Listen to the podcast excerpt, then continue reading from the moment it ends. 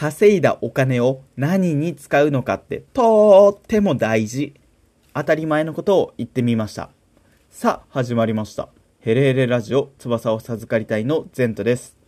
頑張って頑張って稼いだお金。これを何に使うのか。生活費用に充てたり、大切な人の贈り物のために使ったり、自分の趣味や自己投資のために使ったり、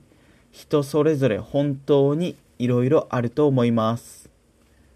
だけど、その使い方はなんと5種類に分類されるんだそうです。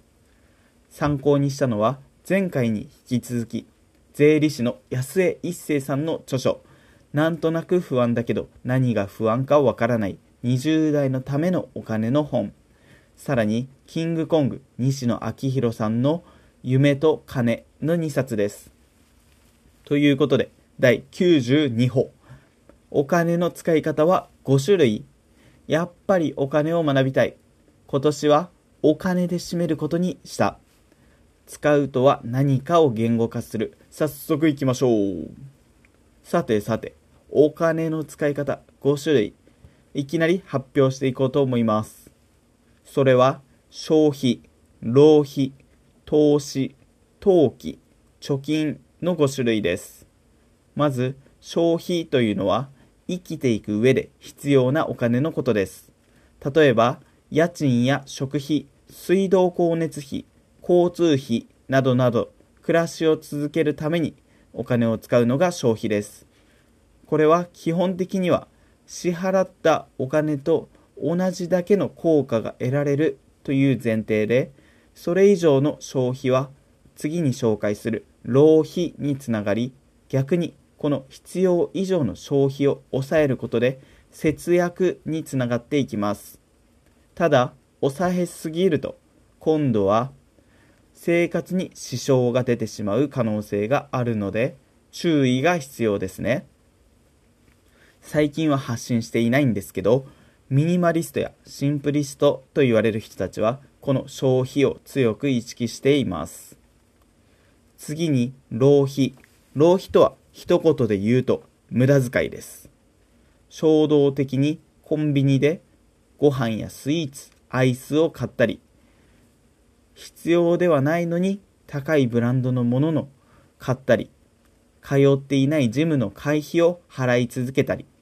使っていないサブスクサービスのお金を払い続けていたりといった必要以上の贅沢にお金を使うのが浪費です。この使い方は意識しないとついついやってしまいがち。本当はもったいない、無駄遣いだということを意識すれば使い方を見直せるきっかけになると思いませんか？僕はもうこんなものにはお金を払いたくないという気になっちゃってます。影響されやすい人間なんです。はい、次に投資ですね。投資とは支払ったものの効果、つまりリターンが支払った金額以上になる商品を購入することを言います。例えば、知識を増やすために本を買ったり、自分の価値を高めるためにセミナーや勉強会に参加したり、外見を磨き、自分に自信をつけるためにジムに通ったり生活や仕事が楽になるためのアイテムや設備にお金を使ったり自分のためにお金を使うのが投資です投資と聞けばなんとなく今では NISA や iDeCo S&P500 といった会社に投資するイメージが強いですが自分という会社に投資をするイメージでその会社が頑張って成果を出してくれるとリターンは大きくなります。逆に頑張ってくれなかったら赤字ということになります。もうこれはもう僕の心の中にもうぐっさぐっさと槍で疲れているぐらいの思い当たる節があって心が悲鳴を上げているんですけどもそれぐらい自分にお金を使ったのに頑張れてないせいでお金を無駄にしたという経験はたくさんあります。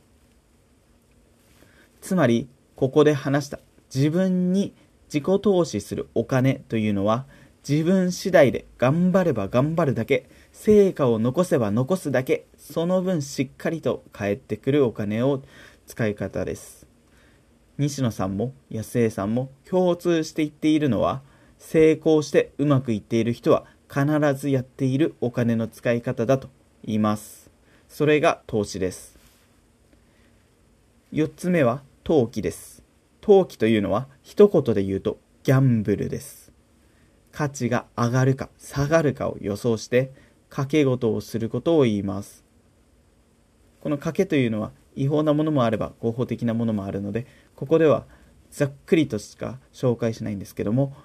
全然知識も経験もないまま始めた、この日が浅いというのがポイントなんですけど、そんな時の仮想通貨や株のトレードはまさに投機ですよね。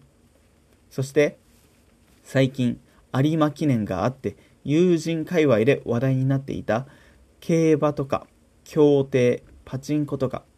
安いタイミングで買って高くなったタイミングで売りたいというお金の使い方が投機です。最後が貯金。貯金というのはまさにそのままお金を貯めることです。これは以前話したように〇〇のための貯金という具合に貯金する理由がはっきりしていれば良い貯金と言えますね。以上がお金の使い方5種類の紹介でした。そして次に今日から始められる行動としては自分が今使っているお金の見直しだと思います。家計簿をまだ持っていない、つけたことがないよっていう方がいましたら、ぜひ家計簿アプリを使ってみてはどうでしょうか。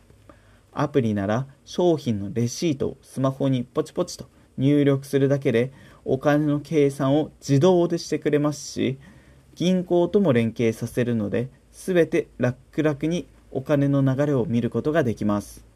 そして、すでに家計簿をつけている方は、家計簿を開いて、何にどれくらいのお金を使っているのか、どこか削れるところはないか、無駄に支払っているものはないかをチェックしてみてはどうでしょうか。僕は今日がクレジットカードの引き落とし日なので、ここでお金の使い方を偉そうに話しちゃったし、お金の見直しを始めたいと思います。ということを宣言させてもらいたいと。いや、勝手にしろという話なんですけども、今回はここで終わろうと思います。ということで、今回はお金の使い方5つと今日からできる行動について紹介しました。次回は税金について話してみようと思います。これはちょっと重たい話かもしれないですが、頑張っていきたいと思います。それでは今回はこの辺で、ヘレーレラジオのゼントでした。それではまた、あざした、バイ。